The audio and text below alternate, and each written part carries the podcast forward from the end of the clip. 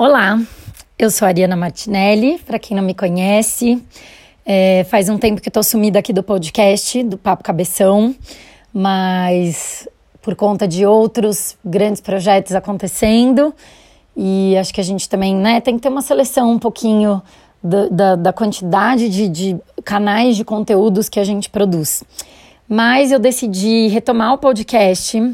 É, por conta de uma pesquisa que eu fiz no Instagram é, sobre trazer aqui pílulas de Lilith, que é o tema principal hoje do meu trabalho. Eu sou astróloga humanista, é, que tem uma visão da astrologia mais psicológica e também sou terapeuta.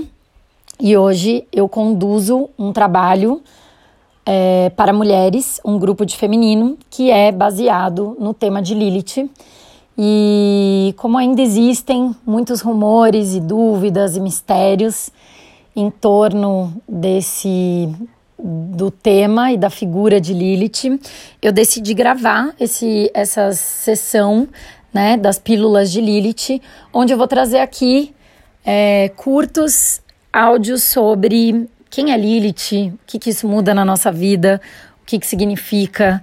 É, então, para que todas possam entender melhor né, a importância de se trabalhar esse, essa figura feminina da Lilith. Então vamos lá. A Lilith, pela mitologia, ela é a primeira mulher de Adão. Então Lilith foi a mulher que foi concebida por Deus juntamente com Adão e criada igual a ele, ao contrário de Eva, que foi criada da sua costela. E a Lilith foi criada igualmente. Adão e Lilith tinham uma paixão louca. E, porém, quando eles foram ter o ato sexual, Adão colocou uma condição na relação deles, que a Lilith jamais poderia estar por cima dele no ato sexual. E aí, Lilith ficou furiosa, né? Como assim?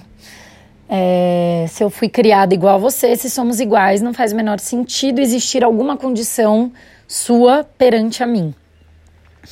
E Adão é inflexível nessa condição dele, então Lilith prefere sair do paraíso e ficar sozinha do que ficar num relacionamento onde ela teria que se submeter a ele.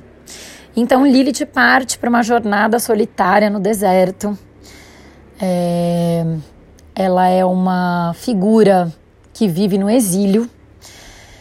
E então Deus cria Eva partindo da costela de Adão para que assim não existisse é, nenhum problema quanto à posição de cada um. Isso é uma história que não existe na Bíblia, mas que muitos estudos de Lilith trazem um ponto onde, quando na Bíblia existe a criação, né, o, o a descrição da, do, do, surgimento de Eva, né, é, tem uma brecha na escrita que sugere que existiu uma mulher antes dela. E essa mulher é Lilith. Então, essa é a história. E aí, dente, de, é, diante dessa história, existem várias histórias e mitos sobre Lilith, que ela vira é, um demônio vingativo é, que é, atrapalha homens de madrugada num ato de vingança por ela ter sido rejeitada de alguma forma, né? Por ela não ter, não ter sido aceita da maneira como ela gostaria. E então existem milhares de rumores aí sobre Lilith ser um demônio, sobre ser uma feiticeira.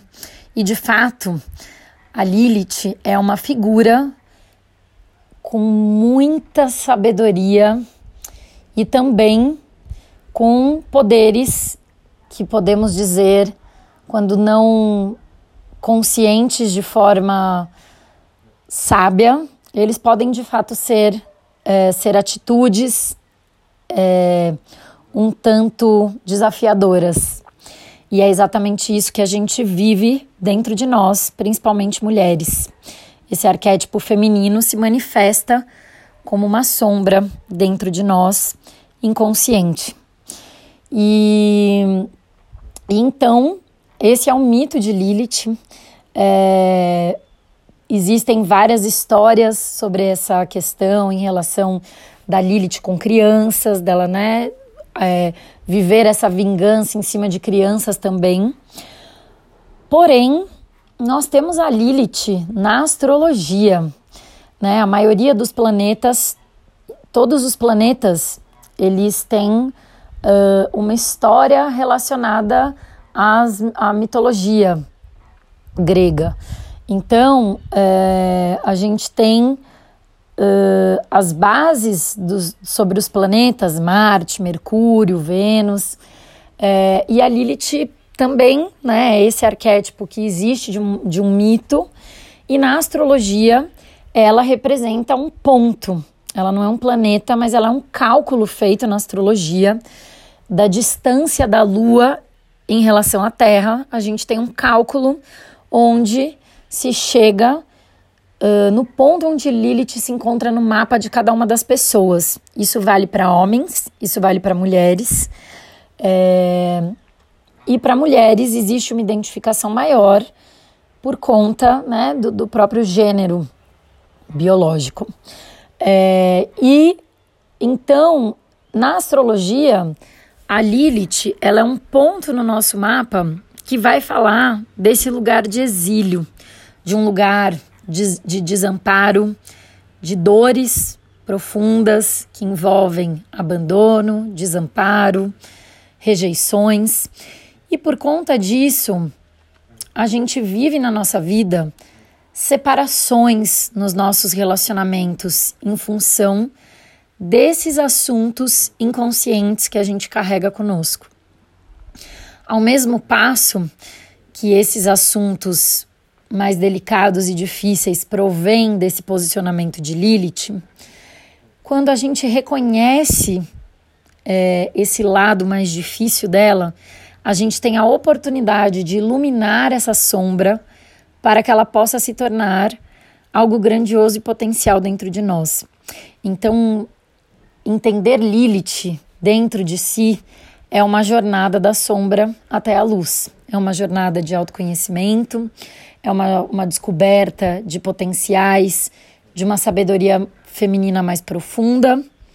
É, faz parte do sermos inteiras, porque quando a gente integra todos esses nossos aspectos, principalmente os inconscientes, a gente tem a oportunidade de viver a totalidade do nosso feminino. E justamente por Lilith ser um, uma figura de que representa um exílio, né, um, uma solidão, uma mulher solitária, é, a gente vive muitas dores enfrenta muitas tristezas da nossa vida nesse lugar de nos sentirmos desamparadas, de nos sentirmos sozinhas. E mesmo diante de, de ter um relacionamento ou de ter uma estrutura familiar é, forte, o sentimento de desamparo ele acontece em algum momento da nossa vida para todos. Então, onde Lilith se encontra no mapa, a gente consegue entender quais são essas dores de desamparo, o que, que ela causa em você.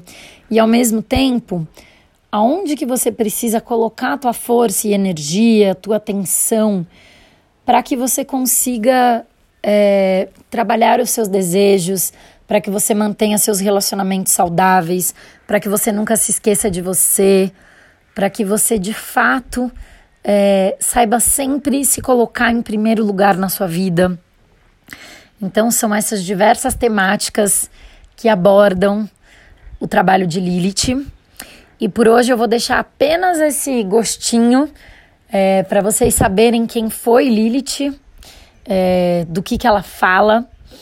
E aqui, a, a cada semana, eu vou trazer para vocês um pouquinho mais sobre esse trabalho e sobre essas facetas todas que envolve esse arquétipo feminino tão poderoso, é, tão cheio de sabedoria e tão importante também dentro de uma estrutura psicológica feminina e social. E é isso, queria muito agradecer vocês, espero que vocês gostem dessa jornada.